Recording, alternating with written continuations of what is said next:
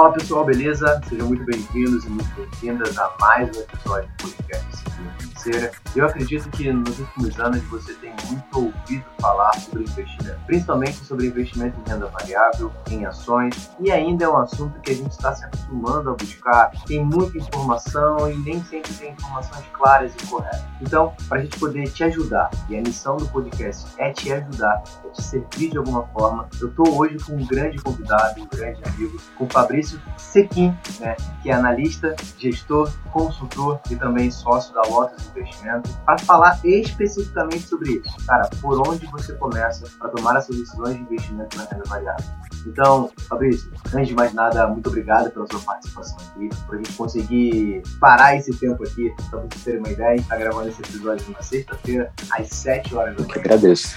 Para vocês entenderem como é que é a importância, então só por isso já tem que compartilhar esse episódio, tá? E no final, não esquece de compartilhar, de curtir, de seguir aqui o podcast também. Mas, Fabrício, queria que você, como a gente faz de padrão, se apresenta. Quem é o Fabrício em alguns segundos? Beleza. Ei, Rafa, bom dia, né? Bom dia, pessoal. Sejam todos bem-vindos. Obrigado pela oportunidade, mais uma vez, estar aí no podcast com você. Hoje falando mais especificamente de, de, de investimentos em ações, né? É, isso é muito importante. É, desde o início, quando eu comecei, também a, não tinha ainda a parte de podcast, né? E, e o quanto isso tem crescido. Parabéns, tá? Pelo seu trabalho, gosto muito do seus, dos seus vídeos, das suas publicações principalmente dos seus podcasts. É, bom, vamos lá. Eu iniciei no mercado em 2000, 2014, né? É, fazendo a gestão de uma exportadora é, dali eu comecei a fazer a parte de exportação, o, a parte cambial dessa empresa. Como uma exportadora, a gente precisa de, de trabalhar com, com moedas, euro e dólar, né? Então, eu precisava de alguma forma entender como eu poderia estar protegendo é, uma possível exportação, uma possível importação. Proteger o dólar de uma queda, proteger o euro é, de uma queda, né? Para eu poder vender o meu produto com lucro, não perder com a, com a queda do dólar ou para eu comprar meu produto é, com euro, né, e eu não perder com a subida do euro. Então a gente, eu comecei a estudar hedge. Hedge basicamente é proteção, né, é, visando proteger a, as minhas exportações e as minhas importações. Só que a gente aí isso em 2017 a gente teve um resultado extraordinário de, é, de resultado positivo, vamos dizer assim. Através de uma proteção a gente ganhou muito dinheiro, né? E é o que a gente se vê que a gente vê no mercado hoje. Por exemplo, o mercado de opções, né? Basicamente, é aquela questão ali onde a pessoa também serve como proteção, mas as pessoas ganham muito dinheiro. A gente escuta muito falar isso, né? Então, ali em 2017, é, eu vi é, uma, umas operações que eu fiz e que deu um resultado muito bom para a empresa. Eu falei assim, cara, por que eu não faço isso para mim? Então, em 2017, eu comecei a, a, investir em, é, em, em melhorar meu conhecimento em, é, na parte de investimentos. Eu sou formado em administração, né? É, me formei e continuei trabalhando na empresa ali até, até 2020, né? Em novembro de 2020 eu saí da, da, dessa empresa onde eu trabalhava como gestor e vim para uma gestora de investimentos, né? Onde, onde eu trabalho hoje, onde eu sou sócio hoje, onde a gente faz ali é, carteiras administradas, né? Só dar um parênteses do que, que é um wealth e o que, que é uma asset. Nós somos uma, uma wealth, né? Wealth management, que a gente vai fazer ali a carteira administrada é, dos nossos clientes, administrar o patrimônio do cliente. O, o a asset, né? Que são, são, as, são as gestoras que trabalham com fundo de investimento, né? A gente tem um braço também de asset, onde nós temos um fundo, Lotus Value Investing, né? É, ainda não está uma plataforma por completo aberta, mas a gente tem duas, duas vias de, de investir nesse fundo, né? Que é através da, da Orma, né? E através de, da, do, do Daicoval, o banco Daicoval, né? Que é um, banco, um grande banco também, então dá para a gente poder investir ali através desses dois, mas ainda não está em todas as plataformas que existem no Brasil. Então, isso hoje eu sou analista, né? Ali na gestora, mas faço a parte de gestão também, onde a gente vai fazer as análises das, das empresas, análise, o meu setor mais específico é algumas empresas e a, e a parte de fundos de investimento imobiliário onde é onde a gente fala que é a nossa caixinha. Né? Cada um tem a sua caixinha para que a gente possa olhar e ser o melhor dentro daquela caixinha. Né? Então eu fico mais específico com a parte de fundo de investimento imobiliário e dando taco ali de algumas ações para que a gente possa analisar também, porque o mercado de ações é muito amplo, então a gente vai olhando o mundo inteiro. Né? Numa gestora a gente não pode olhar só para o Brasil, então a gente está se posicionado fora do Brasil, a gente está posicionado em moedas, então a gente vai indo ali. Então basicamente hoje eu sou um gestor, é, na verdade um analista de gestão de investimentos. Ótimo, ótimo, ótimo resumo isso. É, Cara, é legal a gente ouvir isso, né, um pouco da sua história, porque a gente já se conhece há alguns anos, né? Em 2018 a gente fez um curso junto e a gente é. vê, eu particularmente pude acompanhar de lá para cá toda essa evolução, um pouco dessa história.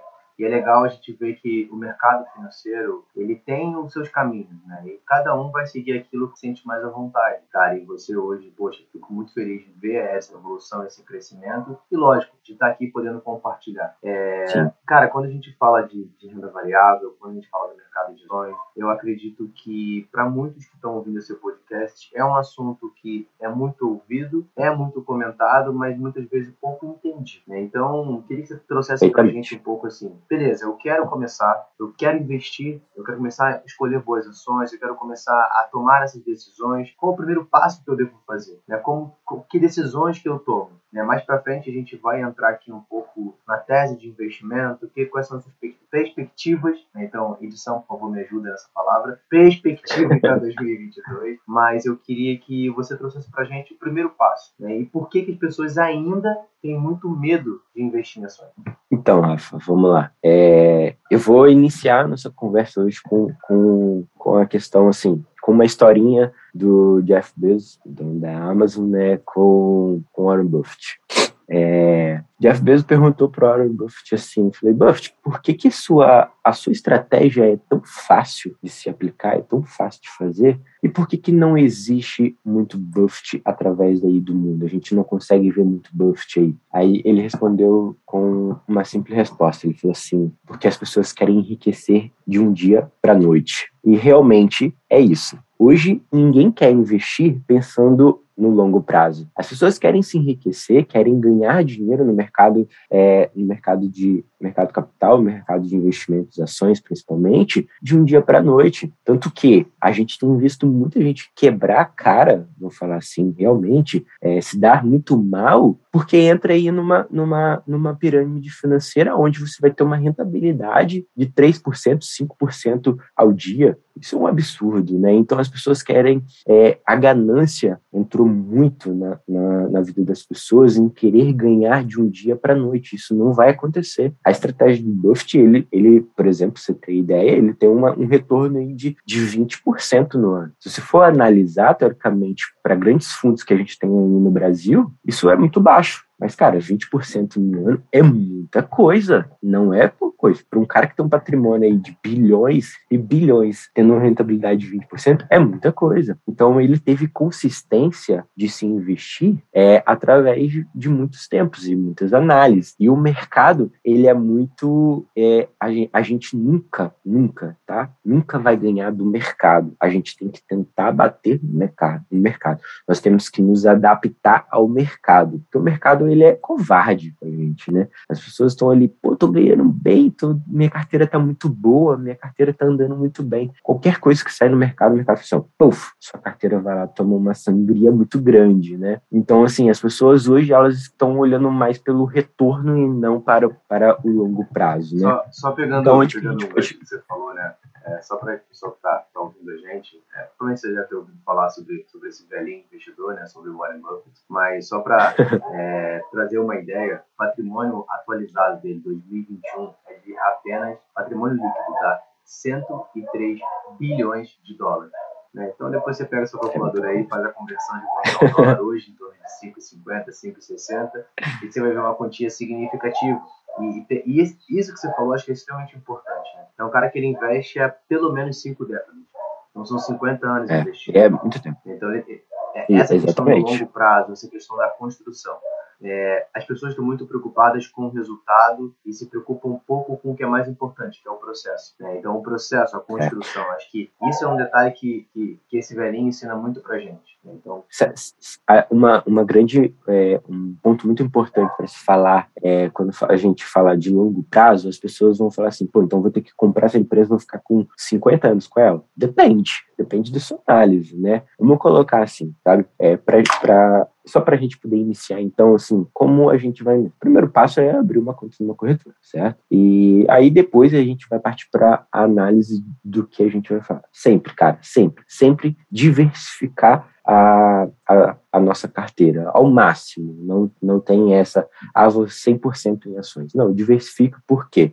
Por exemplo, no ano passado, a, a bolsa caiu mais de 60%. Então, se você for colocar ali, é, para você voltar ao patamar que você estava no início de, de 2020, você tem que subir, subir o dobro, né? Então, você tem que subir 100% para que você possa começar a ficar no zero a zero, para que aí sim você comece a, a fazer, a, a, rentabilizar o seu capital. Mas, de fato, né, a gente diversificando, a gente evita de ganhar, de perder tanto dessa forma.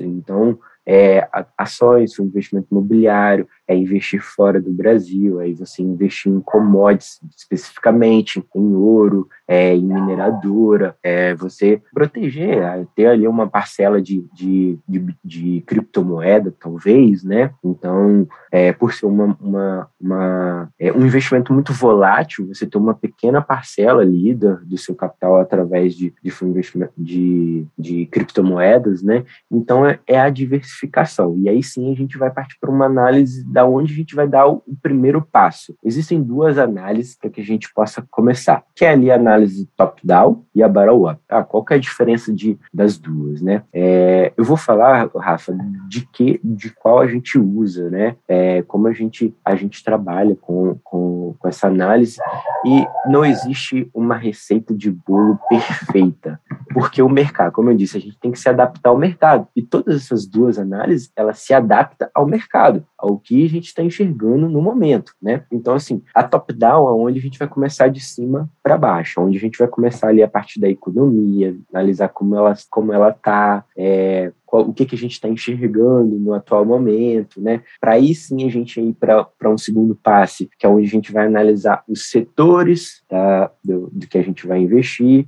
para ir para um terceiro passo, que é a seleção de ativos. É, a Baroa já é um pouco diferente, ela é ao contrário. Então a gente vai partir para análise de, da empresa, aí a gente vai ver o, setor que essa empresa está no mercado e ver como é que está a economia para que aí sim dá um, um análise. Dá para misturar? Dá. É interessante. Talvez você faça lá é, um filtro para analisar algumas empresas, você vai cair dentro, desse, dentro dessas empresas, e aí você vai analisar o setor dessa empresa que ela está situada, e aí sim você vai partir para a economia. Qual é a perspectiva da economia para essa empresa, para estar ali dessa forma, como, qual o potencial de crescimento, como ela está hoje, para aí sim você dar um segundo passo para você analisar essa empresa, de fato, como está. Né? A, a análise de bottom-up, né, você já tem que estar tá ali com uma estratégia muito bem formada, tá? Para que você possa é, entrar dentro dessa empresa, né? Aí existem uh, várias estratégias. Existem a estratégia né, de valuation, que é onde você vai fazer o valuation dessa empresa, você vai descobrir o preço dessa empresa, mas para que você faça um valuation, você tem que entender de economia, você tem que entender de planilha, você tem que entender de dólar, você tem que entender de fundamento, você tem que entender de análise de balanço, DRE, é, isso tudo. Então, eu vou fazer um parênteses aqui para os novatos. Não se assuste, para que você possa fazer uma análise muito bem feita da sua carteira, dos seus investimentos, realmente você precisa de estudar. Não é, pô, vou comprar tal empresa porque vai crescer. Não, não é assim. A gente precisa realmente estudar para que a gente possa confirmar nossa tese, para que a gente se torne um Buffett um dia, entendeu? Então, é, ali vai ter a, a valuation, a gente vai ali fazer o preço para ver o, o, o, crescimento dessa empresa. No né? valuation é a gente fazer um fluxo de caixa descontado, onde a gente vai ver ali a perspectiva econômica, né, taxa de juros. Então, essas empresas que têm um crescimento muito grande, é, nesse momento agora que a gente está vendo de taxa de juros sendo elevada, essas empresas vão se prejudicar, porque a taxa de juros impacta diretamente no fluxo de caixa dessas empresas, porque é, elas ela precisa de ir ao mercado pegar empréstimos para poder se financiar, para poder investir em alguma coisa. Então, com a taxa de juros sendo elevada, o crescimento dela vai diminuir, porque o, o a taxa de juros impacta diretamente né, no fluxo de caixa dessas empresas. Então, ela vai diminuir um pouco do seu preço final, onde você deve chegar. Então, assim, pô, beleza, eu vou investir nessa empresa aí por cinco anos, ou dependendo, né? Se você parte pro, de um princípio de valuation, você vai ter um preço de quanto essa empresa vai valer daqui 5, 10, 20 anos. Então, se você compra hoje, feito valuation, ah, essa empresa está muito bem descontada, então eu vou comprar ela. Então vamos lá, vou, vou citar um exemplo de uma empresa aí, VEG, tá? Hoje sendo cotada em 35,92. Se você fizer um valuation dessa empresa, cara, todos os eu fiz da, a gente fez da, da VEG, deu como é, cara, não, teoricamente a gente não se compraria, tá bom? Mas é uma empresa que entra dentro de uma outra caixa que eu vou falar mais na frente quando a gente entrar em top-down ali, é, de uma de uma análise é, de caixinhas, né, de cada de cada empresa. Fabrício, só pegando o gancho que você então, tá falando, eu acho que talvez a gente possa até quebrar uma grande objeção do mercado, né, ou de quem está começando a investir, para você que está ouvindo a gente e quer tomar uma decisão de investimento. É, um detalhe que você falou, né, para que eu tome uma boa decisão é necessário estudo e muito estudo, né? Então, às vezes Verdade. a gente tem uma percepção que bolsa é cassino. Não, eu vou colocar lá e ah, se vai dar preto, vai dar vermelho e é isso aí. Não é assim né? Então, existe um estudo por trás. É claro que, caramba, então que isso não seja uma barreira de entrada. Né? Para quem está começando, não é. Isso, exatamente. Claro cada um vai ter, vai ter a sua estratégia, vai ter as suas dificuldades, você vai se aperfeiçoando. Né? A gente, por aqui, dentro dos projetos que a gente tem de, de educação financeira sobre investimento, a gente tem um passo a passo para te mostrar os principais fundamentos, as decisões que você tem que tomar. Porque, é claro, né, a gente está falando, pô, o Fabrício ele é um gestor, ele é um analista. Existe uma complexidade até maior pela função que ele representa. Mas é a, a obrigação principal que eu parei aqui, peguei esse gancho para falar é que, sim, você vai precisar estudar. Se você acha que, não, é. eu só vou colocar lá e vai dar certo, nem começa. Uhum. Né?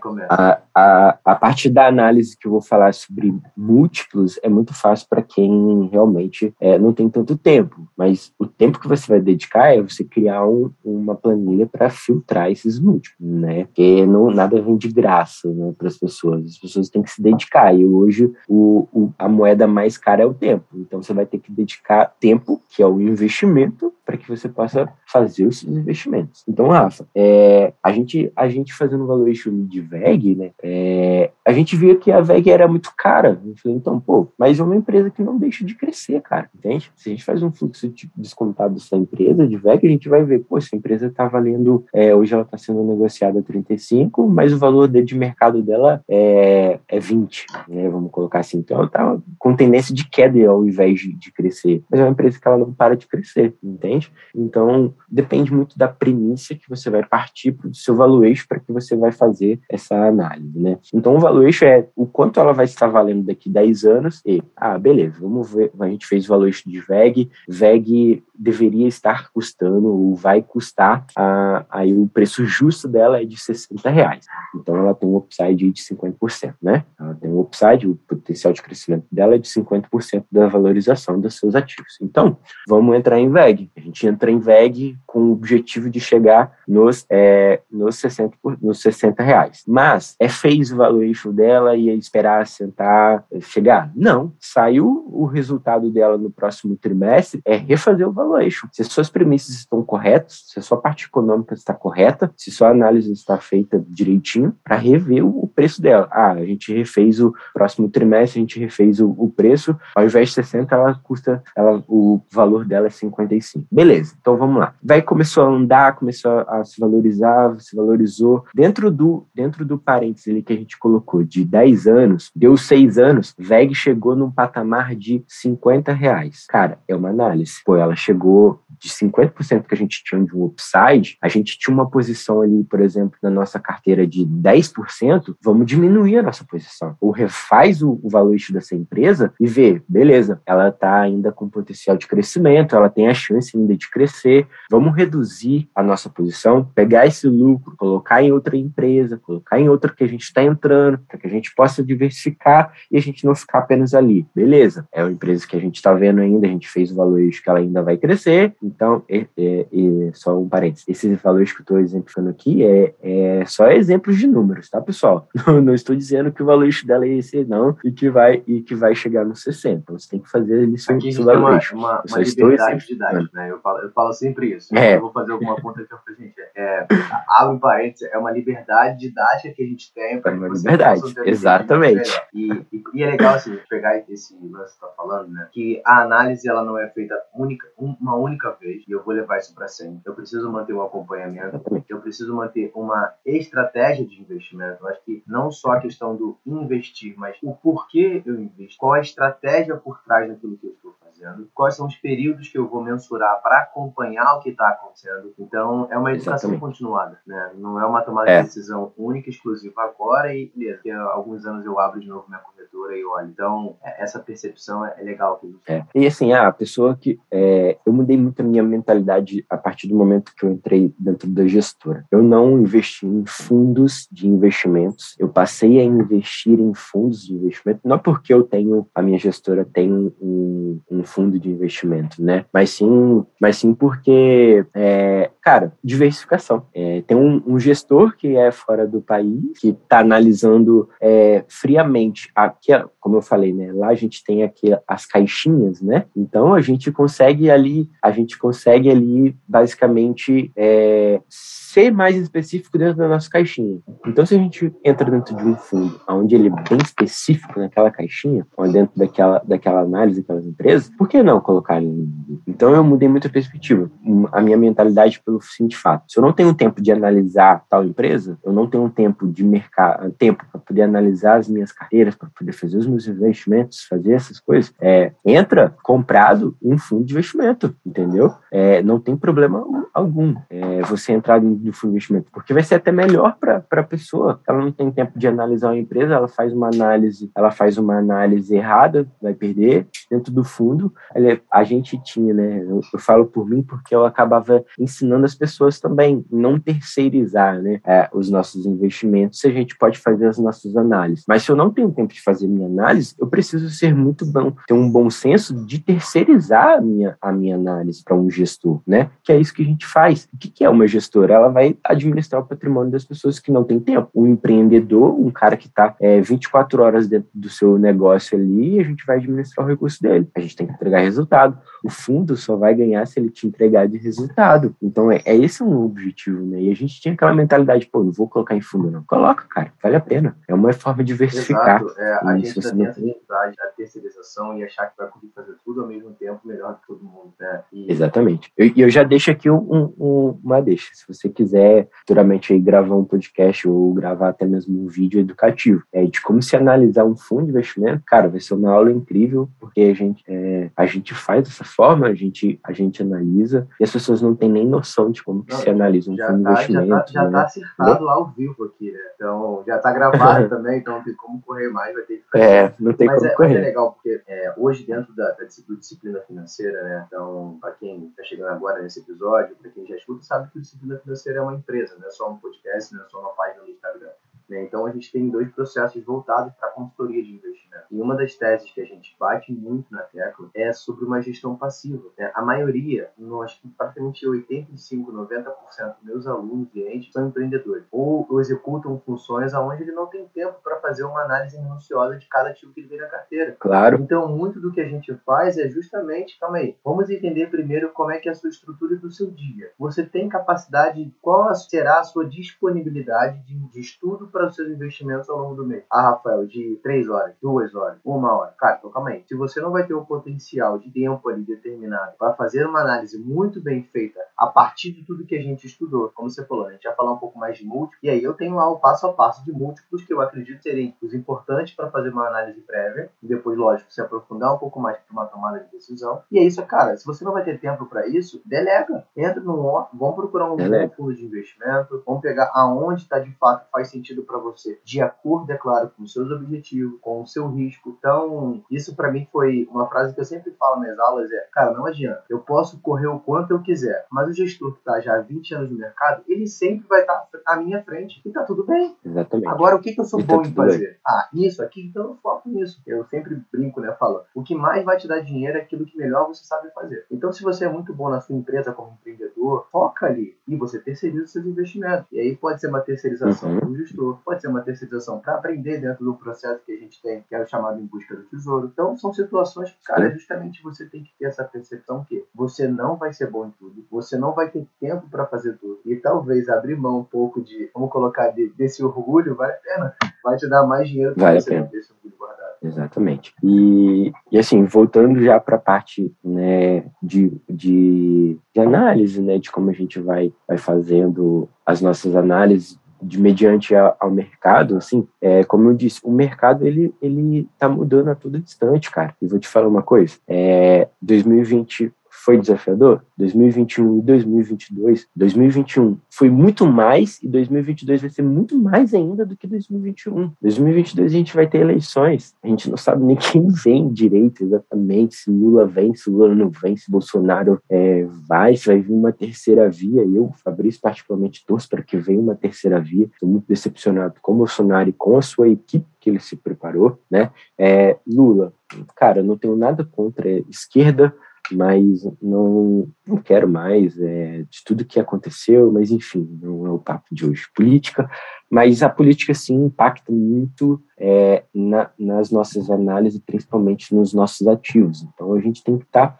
olhando isso. A gente, a, é, todas as análises leva a um ponto onde a gente tem que olhar o, nosso cenário. Então, a nossa carteira também precisa caminhar conforme o nosso cenário. Né? Quando a gente disse lá investimento de longo prazo, é você fazer uma análise. Beleza, eu estou investindo em VEG há, há cinco anos. Em cinco anos, ela nunca sofreu nada com, com, com, com os setores, com a política, a política não impactou diretamente na VEG, é, é, o cenário econômico não impactou diretamente na VEG, a não ser a parte lá de quando houve o, o coronavírus, onde ela teve ali a sua queda, mas depois logo ela voltou e depois disso ela continuou subindo. Então isso tudo parte de um, de um princípio onde você vai ter que analisar o cenário, você vai ver ali, né? Aí eu parto para onde a gente não, né? A gente, por exemplo, o nosso fundo hoje está posicionado grande parte ali, não vou lembrar exatamente a porcentagem, é, no setor de energia. Então a gente, falar para exatamente parte do setor de, de energia, a gente está com 20% na, ali comprado em, em, em energia, né? É, então, assim, por que, que nós estamos posicionados em energia? Ah, tá tendo uma crise energética aí durante, durante é, esse período aí agora que a gente está vendo. Não é uma, uma, um, um, ponto que vai ser rápido, né? As empresas vão ter que se adaptar. É, então, isso pode trazer um crescimento muito grande para essas empresas, principalmente empresas que estão com energia renováveis, né, que estão se adaptando aí ao mercado de uma energia mais renovável. Então essas empresas vão se alavancar, vão se vão se alavancar em sentido de crescimento muito melhor. Então por que não? E, e, e o setor elétrico no Brasil é um setor que não sofre tanto, cara. A gente tem muita tra transmissora, a gente tem muita é, empresas desse tipo, né? Taesa, por exemplo, Taesa acaba entregando aí em torno de 20% no ano, cara, uma empresa que te entrega 20% no ano, que, que você não vai estar protegendo seu capital numa empresa dessa? Entende? Por mais que não é uma empresa que, vai, que é, que é, é de, de crescimento, de growth, é uma empresa confiável, aí eu vou partir depois para a parte de Baruap, né? E eu vou falar dessas caixinhas, como eu falei já. Então, a gente entra dentro dessas empresas que têm um crescimento mais certeiros, né? Então, é, é de fato a gente analisar o cenário econômico, o que está ali a, escancarado na nossa, na nossa cara que, é, do que, que a gente tem que fazer e aí entrar dentro desse mercado e ir embora, né? Porque o mercado é o ciclo. e a gente tem que se identificar onde que nós estamos dentro desse ciclo para que a gente possa se posicionar. Ótimo, legal, Fabrício. Para a gente trazer um conteúdo, né, como a gente está vendo, um passo a passo. Né? Então, a gente falou ali sobre os primeiros passos, sobre você abrir conta numa corretora, sobre você começar a fazer estudos, entender qual é o seu perfil de investidor, entender um pouco de é quais são os seus objetivos, qual é a sua visão. Já, já percebemos que não é uma coisa que eu vou girar a roleta e vai dar certo ou não. Tem que existir um estudo. Mas, pegando um pouco da, dessa forma, mais um olhar macro para micro. Né? A gente tem hoje uma. A gente começou o ano com a taxa Selic, né? que para quem não conhece, a taxa básica de juros, todas as demais uhum. taxas vão acabar, vão acompanhar as tomadas de decisão que a gente tem da taxa Selic. Começamos o ano com uma taxa em 2%, hoje a gente está com uma taxa em 7,75%, já com, uma, com um alerta já que na próxima reunião, agora em dezembro, teremos um, um novo aumento. E a perspectiva, segundo o Boletim Foco, é que a gente tenha uma taxa Selic em 2022 em 11%. Né? E acaba que muitas vezes, quando a gente pega uma taxa de dois dígitos, acima de dois dígitos, a gente tem uma migração muito grande do pessoal da renda variável para renda fixa por uma certa vantagem. Poxa, se eu vou ter aqui uma remuneração de, né, vamos voltar aí a geração 1% ao mês, por que, que eu vou ali ficar patinando talvez na renda variável? Pegando essa Exatamente. visão, é, eu queria que você trouxesse para gente, de forma sucinta, é, tá, beleza, o que, que isso pode representar? É, eu tenho uma taxa Selic já apontando para 11%. Como é que os meus ativos podem ser posicionados para se aproveitar desse momento de uma taxa básica de juros alta? E como é que você e a Lotus estão vendo isso, uma vez que você já disse que 2022 será ainda mais desafiador que 2020? É, é, a gente não tem bola de cristal para a gente adivinhar quais são as empresas, né? então a gente tem que fazer as nossas análises. É, eu chuto aí, tá, Rafa? Assim, minha, a minha visão como analista é uma, uma taxa Selic aí batendo uns, beirando aí uns, uns 10,75, né? Chegando aí bem próximo de 11%, né? É, existem bancos que estão precificando já Selic é, em, em 12%. Pode ser? Pode. Não sei como vai ser é, a questão da nossa inflação no ano que vem, mas vou te dar um, um parâmetro. É, como eu disse, a gente, a, como nós somos a gestora, a gente não pode ficar olhando apenas o Brasil, a gente tem que olhar o mundo inteiro, né? Então, é, o mundo inteiro está crescendo, crescendo, PIB crescendo, porém crescendo com inflação. É, isso é novo no mercado, né? Tem um crescimento inflacionário e tem um crescimento ainda de, de economicamente dizendo, vamos falar assim, é, se essa palavra existe, economicamente dizendo. Mas, enfim, é, então a gente vai ter um crescimento de inflação e um crescimento de PIB. O, o seu juros real hoje no Brasil, a gente está com juros real negativo. A gente tem que elevar nossa, nossa taxa Selic para que a gente possa diminuir a nossa inflação, né? Existem Estados Unidos, por exemplo, tá ainda tá tendo inflação, mas cara, para eles não vai não vai impactar, né? É, não vai impactar. Então isso é um crescimento que a gente está tá vendo. Então beleza, como se posicionar mediante uma taxa que, de juros que está com potencial de, de elevação, né? E, e a gente pode é, ter ganhos com isso. Dois pontos: diversificação é o ponto-chave. E aí a gente pode entrar dentro da nossa carteira. Títulos de renda fixa, talvez um pré-fixado, talvez um pós-fixado, sendo que a inflação está alta e taxa de juros está alta. Então a gente pode diversificar dessas duas maneiras. A gente falou que ia falar de renda variável, mas renda fixa não é variável, meu querido. A gente está vendo aí nesse ano todo aí que renda fixa está só, taxa de juros está crescendo. Principalmente se a gente se tratar de título tesouro, de, tesouro direto, que é precificado ao mercado, não posso entrar muito dentro da precificação do mercado, senão vai ser uma aula mais ampla e a gente vai ter demandar muito tempo para esse mercado. Mas, enfim, ela ele é volátil, ele é precificado ao mercado. Então, qualquer estresse que ocorre no mercado, o preço, o título, o preço desse título vai cair ou vai subir. Então, a gente diversificando com uma taxa de juros, sendo que a gente já está vendo que ela pode chegar ali na patamar de 11 e depois disso ela vai cair. Então, teoricamente, a gente vai ganhar. Então, a gente diversificando. É, a gente está vendo muito, Rafa, é, a seguinte questão, né? Ah, é, a mídia, a mídia, é, os influenciadores hoje, eles levam muitas pessoas no que eles estão querendo que leve, porque muitos deles têm parceria com corretoras, com, é, então eles vão falar assim, fala isso ou vende isso, né, para a gente poder é o famoso ter ali, né? Interesse, né? Então isso é, é eles, exatamente, exatamente. Aqui, né? Recente, recentemente exatamente. a gente fechou uma, fechou uma parceria com uma, uma corretora americana e, e a primeira coisa que eu abri o meu Instagram para falar é não façam porque eu estou falando, porque existe nesse momento um conflito de interesse. Então, analisem porque eu estou dizendo para você analisar, mas não façam porque eu estou dizendo. E é louco você tocar nesse ponto, claro. cara. O Brasil está é, tá em top 3 dos países mais influenciados na tomada de decisão por influenciadores digitais. 47% da nossa decisão de compra é apenas por indicação. É, exatamente.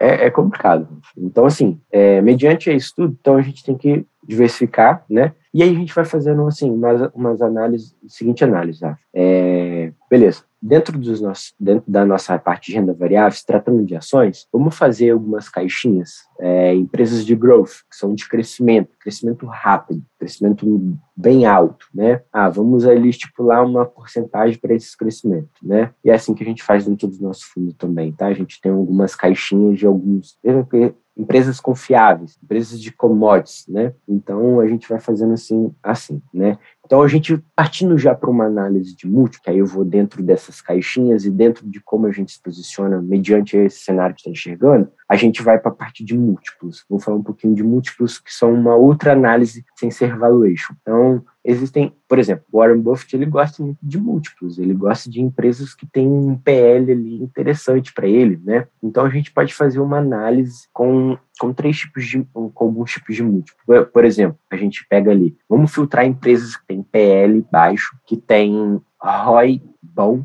alto, beleza?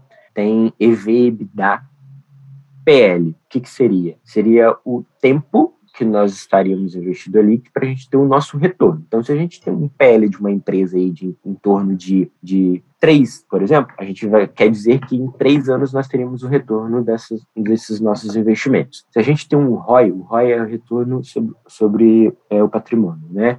É, então, teoricamente, o que nós vamos ter de ROI é o que a gente vai ter de retorno.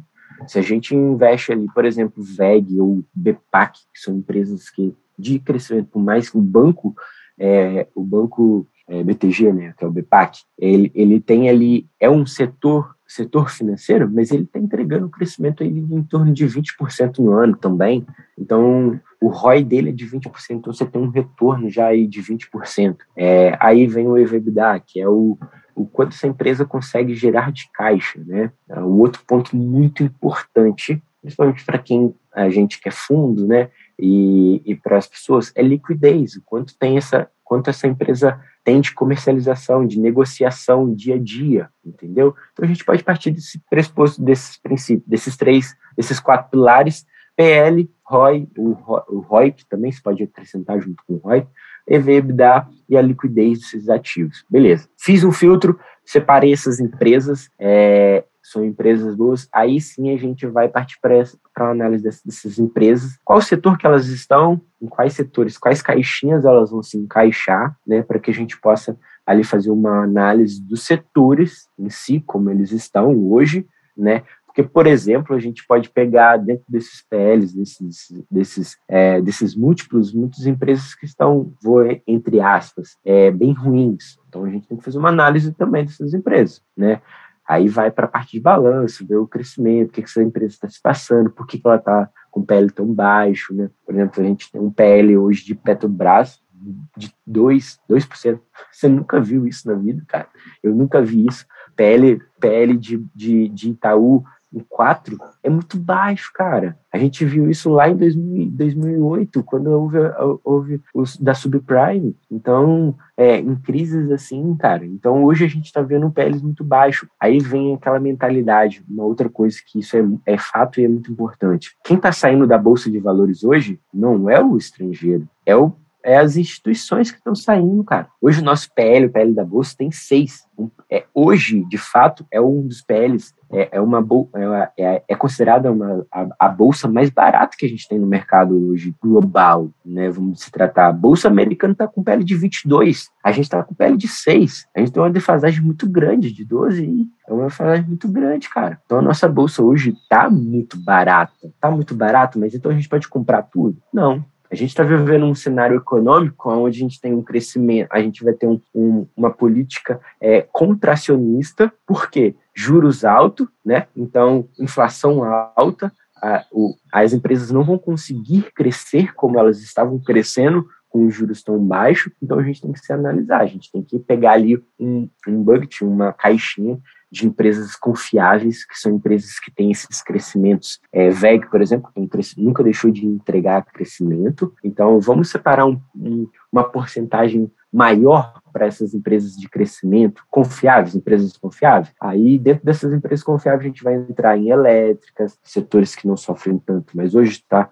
com uma crise, mas eles ainda não estão sofrendo tanto. A gente vai entrar em elétrica, a gente vai entrar em bancos que vão se beneficiar nesse momento, a gente vai entrar dentro dessas partes. Ah, dentro desses, desses valuation de múltiplos que a gente vai analisando, a gente vai a gente pode pegar, por exemplo, vou exemplificar um caso específico, Banco Inter. A gente tem Banco Inter também dentro do nosso fundo. Pô, mas se você pegar dentro dos, dos quatro múltiplos, Fabrício, que você falou, Banco Inter vai estar caro com PL, PL de 800 mas a gente tem, aí por isso que eu falo, a gente vai olhar esses quatro. Qual é o crescimento, né? Vamos, colocar o outro, né? A gente muito importante também que eu acabei esquecendo, me perdoe, né? Que é o crescimento de receita, que é o CAGR dessas empresas em cinco anos. Como que está o CAGR, o crescimento da receita dessas empresas em cinco anos? Analisar o crescimento da receita dessas empresas é importantíssimo. Essa empresa está gerando receita ou ela não está gerando receita? O PL de, de, de Inter está altíssimo, né? Então vamos demorar 800 anos para a gente ter o retorno do nosso dinheiro, mas é uma empresa de crescimento exorbitante, ela cresce muito rápido. Então o, a perspectiva de crescimento de Banco Inter é muito maior do que o PL dela. Então a gente está se posicionando de Banco Inter, não porque ela tem um PL muito alto ou um PL baixo, mas sim um crescimento que ela vai ter. A entrega desse crescimento é muito maior do que o retorno. Então, vale a pena você se posicionar com esse risco de um crescimento, entendeu? Então, são caixinhas que a gente vai formando dentro dessas empresas, empresas de confiança, empresas de, de, de, setores né, de serviço. Ah, qual é serviço hoje que vai se beneficiar mediante ao cenário que a gente está vendo? É, é analisar. São, são vários bugs, são várias caixinhas que a gente vai olhando e aí a gente vai vendo essas empresas, se vale a pena ou não e como está o cenário dessas empresas. O Banco Inter está com PL de 626, né? E um EBITDA de 2.215. Mas engraçado, Exatamente. ele, tem, ele tem um ROI é, baixo. O ROI dele é baixo, mas ele, o, é, são empresas de growth, estou falando, né? São empresas que vão, vão e se esperam um crescimento muito grande, entendeu? É, se você analisar realmente alguns múltiplos, por isso eu falo, tem, são caixinhas aonde empresas dentro da estratégia que você usa, elas não vão se encaixar, mas elas vão te trazer o um resultado, entendeu? Se a gente for bid, por, eu vou exemplificar bid por quê? Se você fizer um valuation dessa empresa, vai dar que você não deve comprar. Se você entrar pelos múltiplos, vai ser uma, uma possível empresa que a gente não vai comprar. Então a gente tem que analisar o crescimento que essa empresa vai entregar. Ela é uma empresa como, como se fosse uma fintech, uma empresa de tecnologia, mas que ainda tem um crescimento muito grande. Ela é uma startup, não é uma startup, tá? Mas é como se ela fosse uma startup de crescimento muito grande. Ela tem um crescimento ainda muito, muito, muito alto. Pra você ter ideia, como a bolsa hoje está muito barata, é, o PL dela caiu. O PL dela era de 3 mil, hoje está de 800. Se a gente for analisar por PL, é baixo. É, vamos dizer assim, baixo em comparação com o PL que ela já teve, entendeu? Hoje a bolsa é muito cara. Como eu falei, o que está saindo é, são institucionais. Em outubro, entrou 12 bi de dólares na bolsa, na bolsa brasileira. Esse mês de novembro, já estamos em torno de, de 4 bi de dólares. Tá entendendo? Então, o, o, o capital estrangeiro está entrando na bolsa de valores, sim, porque eles estão vendo que a bolsa está muito barata. Tem muitas empresas boas que estão baratas. Como eu falei da Petrobras ali, a Petrobras está com um PL baixíssimo, que a gente nunca tinha visto antes. Mas aí entra uma análise que a gente tem que levar em consideração. É uma, é uma, é uma empresa que o governo tem mais de 50%, então se o Bolsonaro, o, falar alguma abobrinha com relação à Petrobras, ela vai cair, ela vai desabar. Então o PL dela vai cair mais. Governo, é, é, então, isso, isso é um ex exatamente. empresas que são teoricamente governamentais ou com, com grande participação do Sim, governo. estatais, é, né? Sim. Então, tem, tem que tomar um, um cuidado, mas se você fizer uma análise friamente dessa empresa, cara, a Petrobras está entregando um resultado muito bom. O resultado dela, o lucro que ela teve, foi muito bom. Então, vamos entrar nessa empresa? Vamos, vamos entrar nessa empresa porque ela é uma empresa que está com pele barata, tem liquidez, tem um crescimento, está entregando um, ROI bom, então vamos entrar? Vamos entrar. Não é uma indicação, tá, pessoal? Só estou exemplificando empresas que, teoricamente, você deve analisar os seus múltiplos e analisar, aí entra a Barawap, que você vai entrar dentro de empresas, filtrou ali quais são as empresas, você vai analisar o setor que ela está e a economia que ela que a economia no geral como ela está, entendeu? E aí sim a gente vai fazendo essas análises para que a gente possa entrar. Rafa, de fato, hoje, uma análise assim de bottom-up é uma análise para quem está iniciando muito mais tranquila. Uma análise de múltiplo é muito mais fácil de se fazer. O que, que a pessoa precisa hoje, teoricamente, para iniciar a dar os seus primeiros passos é entender quais são esses múltiplos. O que, que, que, que é um PL, o que, que é um EBITDA, o que, que é um ROI, o que, que é um ROI, o que, que é, é margem líquida, o que, que é margem bruta, o que, que é margem EBITDA. É entender quais são esses, esses, é, esses múltiplos, o que, que ele pode tirar de análise desses múltiplos dessas empresas para que ele possa se posicionar. Aí ele vai partir para um setor dessa empresa, o setor de petróleo. Cara, petróleo está bombando, vamos dizer assim, é, as empresas estão tendo um lucro muito grande. Pô, vamos entrar então. É, vamos entrar então para a gente poder fazer essas análises. Então vamos, vamos investir é, dentro desse setor para que a gente possa é, para que a gente possa é, analisar como vai estar a economia, para que a gente possa entrar nessas empresas. Então, são basicamente, sim, os primeiros passos é entender quais são os múltiplos, o que, que é cada múltiplo, é, o que, que, você pode tirar de, de insight, de, de é, entendimento para desses múltiplos, parte para uma análise setorial, e aí sim parte para uma parte econômica, na, na, análise econômica, e aí sim a gente entrar nessas empresas. Hoje a gente está com pele muito barato das empresas, é, um pele da, de bolsa de 6,32, que é muito barato, né? estamos abaixo do que a gente teve lá na pandemia, né? mas isso impacta diretamente, se não impacta, né? a gente está tendo os resultados das, das, empresas muito bom, então isso faz com que o PL das empresas e principalmente da bolsa caia ainda mais, entendeu? Ótimo, Fabrício. Cara, eu acho que isso já dá um norte para quem está começando, né? então acho que são, são passos importantíssimos, análise de múltiplos é uma análise que é por onde a gente começa, por a gente gosta de falar até no nosso processo de consultoria, de mentoria, justamente para dar esse passo a passo e mostrar que é possível. Lógico, com estudo, com desempenho, você conseguir fazer uma boa gestão e daquilo que você não é capaz, você pode delegar. Para a gente já, já encaminhar agora para o final, eu acho que só queria tentar, acho que a gente tem pouco tempo, mas rapidamente falar sobre, cara, um assunto que tem sido muito comentado, né? A gente tem aí o IPCA, uma inflação nos últimos 12 meses, batendo quase 11%, para ser mais exato, 10,67%, dois dias. Como é que, de uhum. alguma forma, a gente pode usar os investimentos para se proteger e também mostrar para quem está ouvindo a gente a importância do investir no patrimônio. Porque muitas vezes a gente fica naquela, ah, eu estou investindo só para ter lucro. Não, muitas não. vezes você, você investe justamente para que você não tenha prejuízos ou perdas. Então, o investimento ele não ele sai de uma visão de luxo para uma visão de necessidade.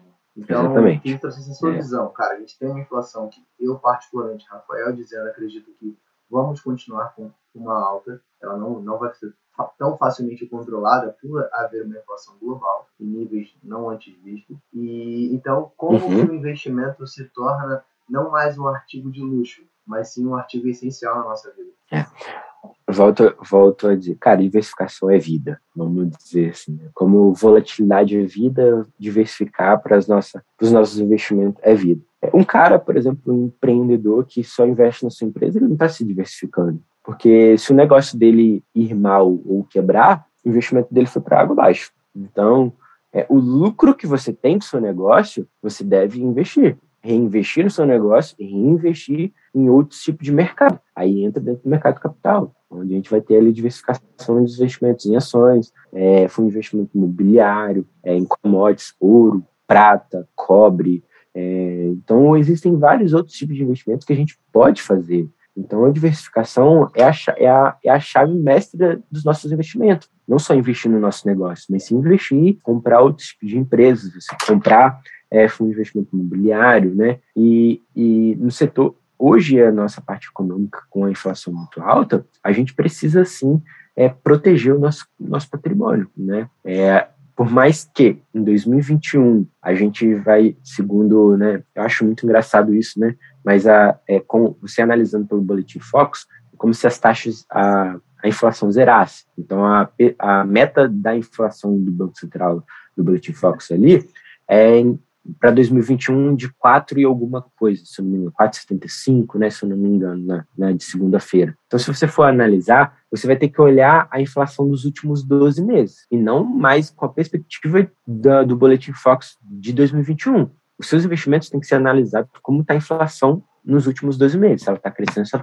está tá diminuindo. Então, assim, diversificar novamente. A gente pode proteger o nosso patrimônio, é, boa parte do nosso capital, investindo em, em títulos com base, baseados com a inflação. Se a taxa de juros está subindo e a gente, os fundos de investimento imobiliário é, vão sofrer nesse momento aí com a taxa de juros subindo. Cara, nem todos os fundos de investimento imobiliário vão sofrer, nem todos, nem todos mesmo. Os que vão sofrer são os fundos de investimento imobiliário que a gente vai ter aí, é, logístico, é, setor de shopping center, esses tipos de, de setores que realmente vão ser impactados mas se a gente se posicionar em fundos de papéis que vão estar atrelados, boa parte da sua carteira, com, com, com os CRIs, né, que eles vão ser ali, certificados recebíveis imobiliário, que eles vão emprestar para imobiliário, setor, setor de, de, de, é, de construção civil, vão, vão emprestar o seu dinheiro atrelado à inflação, a sua carteira. Beleza, a gente está vendo um cenário muito inflacionário. A inflação está subindo, subindo, subindo, e não tem uma até então não chegou num teto onde a gente vai ver começar a cair. Então, por que não investir aonde você vai ganhar com a subida da inflação? Então, esses fundos, que são os fundos de high yield, que são fundos que pagam dividendos altíssimos, eles estão atrelados com a carteira inflacionária. Existem fundos também que estão posicionados em um prêmio de CDI mais 4%, por exemplo. Então, beleza qual que é a perspectiva que eu falei que a gente tem aí de inflação, de, de taxa Selic, né, Rafa? A gente falou aí em torno de 11%. Segundo, segundo o Boletim Fox, é de 11%, certo? Então, se a gente tem uma taxa Selic batendo 11%, um prêmio de mais 4%, você vai ter um retorno, retorno de 15%, cara sendo que a taxa Selic está em 11, vai ter um, um, um, prêmio muito grande. Então, sendo que a inflação está batendo 10%, você vai ter ainda um, uma taxa de juro real positiva de 5%, né?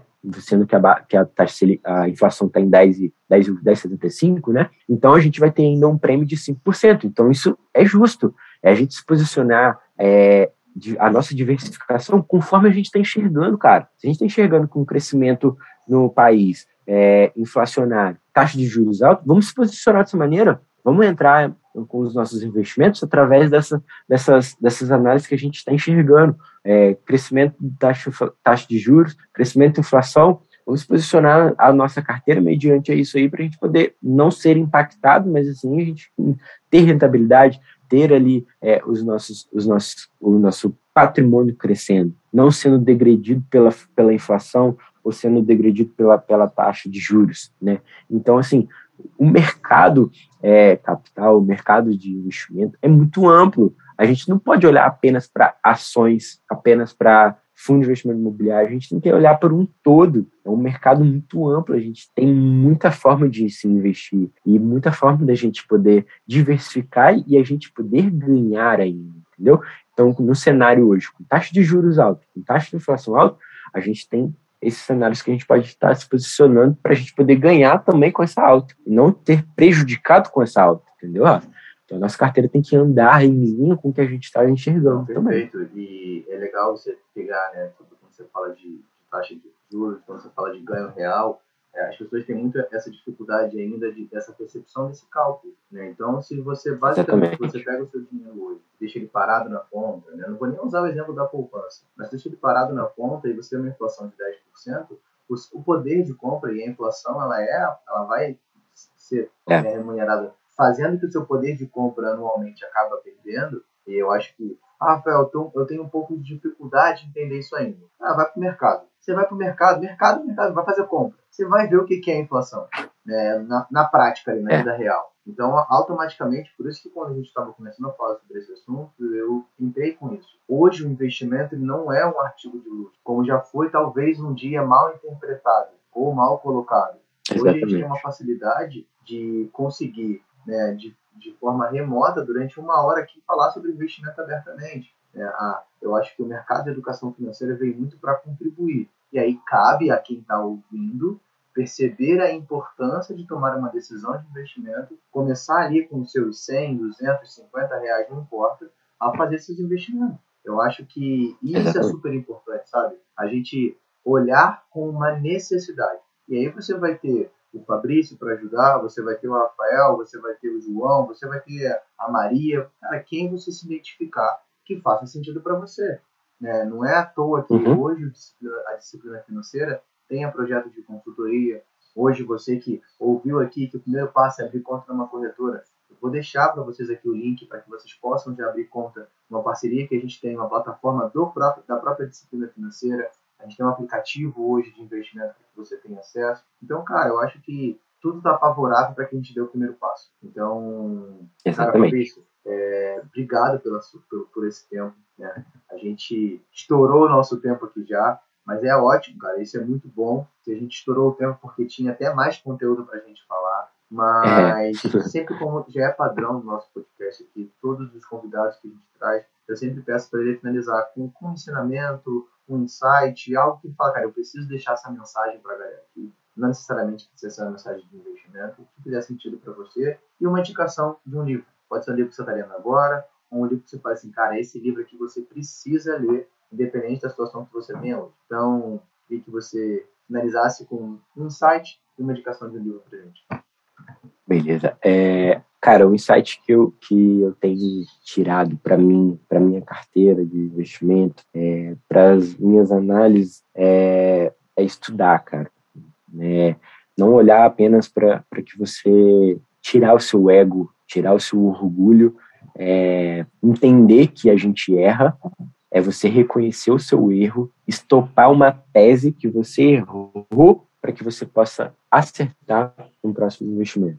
Investir em todos os investimentos que você fizer, em todos os ativos, seja fundo, ações, investimento imobiliário que você tem na sua carteira, vai ter uma dessas teses que você vai errar. Então, você reconhecer que errou o quanto antes é muito melhor do que você reconhecer daqui dois anos. É você saber é, tirar o seu orgulho e falar assim, cara, eu errei, eu errei. Então, vamos, vamos refazer essa tese aqui, vamos sair dessa tese aqui, vamos reposicionar em outro lugar. Então, assim, assumir o erro é um insight muito importante, porque a gente só olha pelo que a gente está ganhando, não pelo que a gente está errando. Então, analisa os seus erros para que você possa corrigir o quanto antes. É, esse é um insight que eu tenho. É, eu aprendi muito, cara. É uma dica que eu vou dar aqui. Duas coisas. É, além do podcast Disciplina Financeira, para que você possa escutar já é, semanalmente aí, é, existem alguns podcasts também. E eu vou indicar. não existe concorrente, né, Rafa? A gente não tem concorrente, mas é, existem educadores financeiros que a gente pode ter um amplo olhar, né? É, Stock Pickers fez um, um, um, um podcast com a IP, né, que é um dos maiores fundos de investimentos que a gente tem no Brasil, e eles falaram sobre erro. Cara, aquilo foi um, um alívio tão grande para mim, porque, assim, é, eu sempre reconheci muitos erros que eu estava fazendo, que eu estava cometendo, e você assumir que errou é difícil. Então, isso eu, levei para dentro da gestora, a gente bateu um papo sobre aquele podcast. É, é, você, não teoricamente, acusar um ou outro, mas você assumir realmente que você errou e você falar para a pessoa que ela errou e que ela não estava reconhecendo é muito difícil, cara. E eles deram uma aula é, extraordinária nesse podcast. Então, é um livro que eu indico muito. É, hoje, assim, eu não estou lendo nenhum livro de mercado, estou lendo um livro é, porque eu tenho fome e sede de Jesus, então eu estou lendo um livro mais cristão. É, que para quem tem interesse, quem está ouvindo aí é Quem é Jesus, do Alessandro Vilas Boas, né? É, no momento eu estou lendo esse, mas livro de mercado que eu indico é o jeito, jeito interlinte de investir. Tem as estratégias do Warren Buffett também, que pode ser. Tem um livro do Howard Marks que eu acabei esquecendo ele agora. É... O livro mais importante do investidor? Esse mesmo, esse mesmo. São livros, é um livro também extraordinário de ler. É E o Investidor Fora da Curva. Incrível, incrível tá, esse me, me ajuda, me ajuda. Um, me dá um livro ou dois. Ó, então vamos lá. Como eu falei, não precisa ser necessariamente um livro de mercado. Eu acho, eu acho que Beleza. É, vamos manter é, esse primeiro é. que você está lendo, Quem é Jesus? É. Quem tá, é Jesus? Top. Pode ir. Tá, então, sim, sim. Alessandro Eu vou deixar o link aqui para que você possa acessar. Eu acho que tem livros que valem muito mais importante do que livros de mercado. Né? Isso é uma coisa Exatamente. que, cara, eu, eu tento postar às vezes nas redes sociais, tento falar. É, não é à toa que o livro mais vendido do mundo na sua história é tem um motivo. Né? Então, é. Basta você entender o que está escrito ali, e não só o que está escrito, mas o que está por trás da tinta do papel.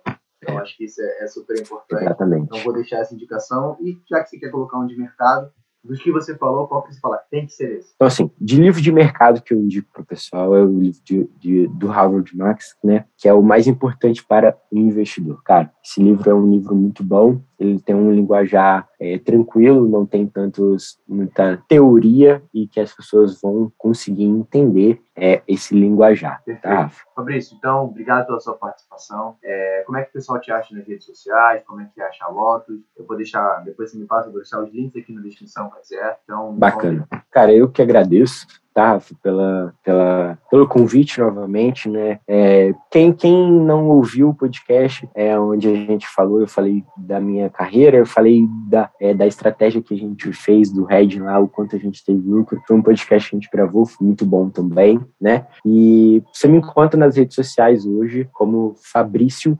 Sequin, né? S-E-2-C-H-I-N, é, é um nome italiano complicadinho, mas se digitar Fabrício SS já vai conseguir achar aí o meu, o meu Instagram. É, hoje, né, da, o Instagram da, da, da gestora é Lotus Investimentos, né, da flor de Lotus mesmo. Lotus Investimentos você vai encontrar, é muito fácil de achar. A gente também tem é, um canal no YouTube onde a gente posta as nossas cartas, né, do, do mês, é, diariamente no comentada no YouTube, no no nosso site, a gente também publica lá, beleza? É isso aí, Rafa. Eu que agradeço, muito obrigado pelo convite e estamos à disposição aí, caso queira fazer alguns outros podcasts, algum vídeo mais educativo aí com relação ao mercado. Deixa comigo. Beleza? Fabrício, obrigado pela sua participação. Você que acompanhou a gente até aqui, o meu muito obrigado por você ficar até o final desse episódio. Todos os links foram comentados aqui ao longo da nossa, da nossa gravação, ao longo desse episódio, vão estar aqui na descrição. Cara,